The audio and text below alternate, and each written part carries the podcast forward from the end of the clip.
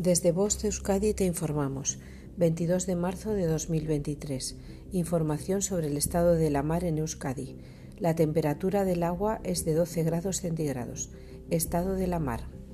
Viento de componente sur con fuerza 2 a 3. Por la tarde se fijará de componente norte. Originará mar rizada con áreas de marejadilla por la tarde.